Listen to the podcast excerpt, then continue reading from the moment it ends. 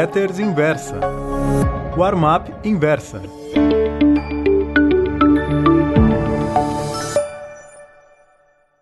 Oi, meus caros amigos. O título da Warm-up Pro de hoje é Huaning Shongwen. O título desta crônica, em mandarim ocidentalizado e simplificado, significa Bem-vindos, chineses. Durante a campanha eleitoral de 2018, o então candidato Jair Bolsonaro cansou de repetir que os chineses poderiam comprar no Brasil, mas não o Brasil.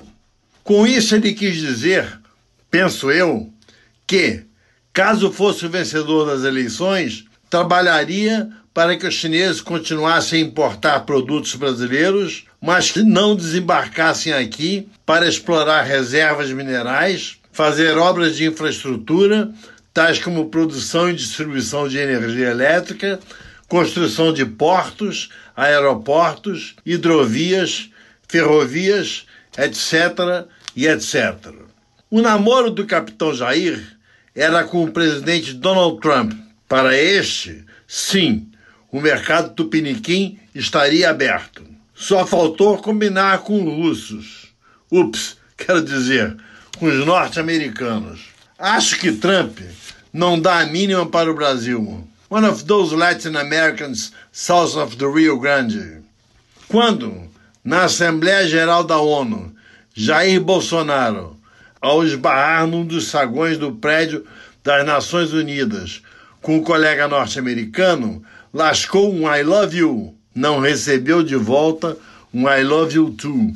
Tem a impressão de que Donald Trump nem sabe dizer de cor o nome de Bolsonaro. E se sabe, deve pronunciar algo como Bolsonaro ou coisa parecida.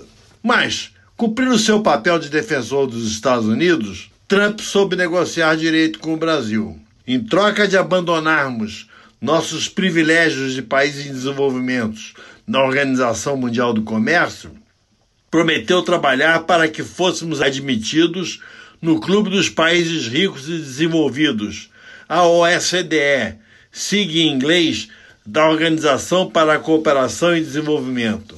Suprema humilhação, indicou a Argentina em vez da gente. Acho que Jair Bolsonaro aprendeu a lição. Agora, em viagem à China, tratou de pôr panos quentes naquelas declarações pré-eleitorais. Eles são nossos maiores parceiros comerciais. Como se isso não bastasse, a balança é superavitária para o lado de cá. Os chineses são os grandes investidores externos do planeta. Todo mundo corre atrás deles. Representam os Estados Unidos de algumas décadas atrás. Se o recém-iniciado namoro de Brasília com Pequim se transformar em casamento, poderá ser o elo que faltava para a nossa economia deslanchar e partirmos para um ciclo de prosperidade.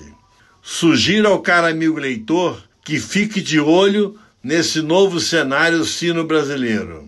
Tomara que Bolsonaro deixe Trump de lado, como, por sinal, boa parte do mundo está fazendo.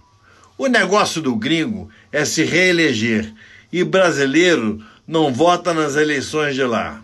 Por outro lado, os americanos não representam nenhum risco para nós. Afinal de contas, nosso extremo limite fica a mais de 4 mil quilômetros de distância da margem sul do Rio Grande. Muito obrigado.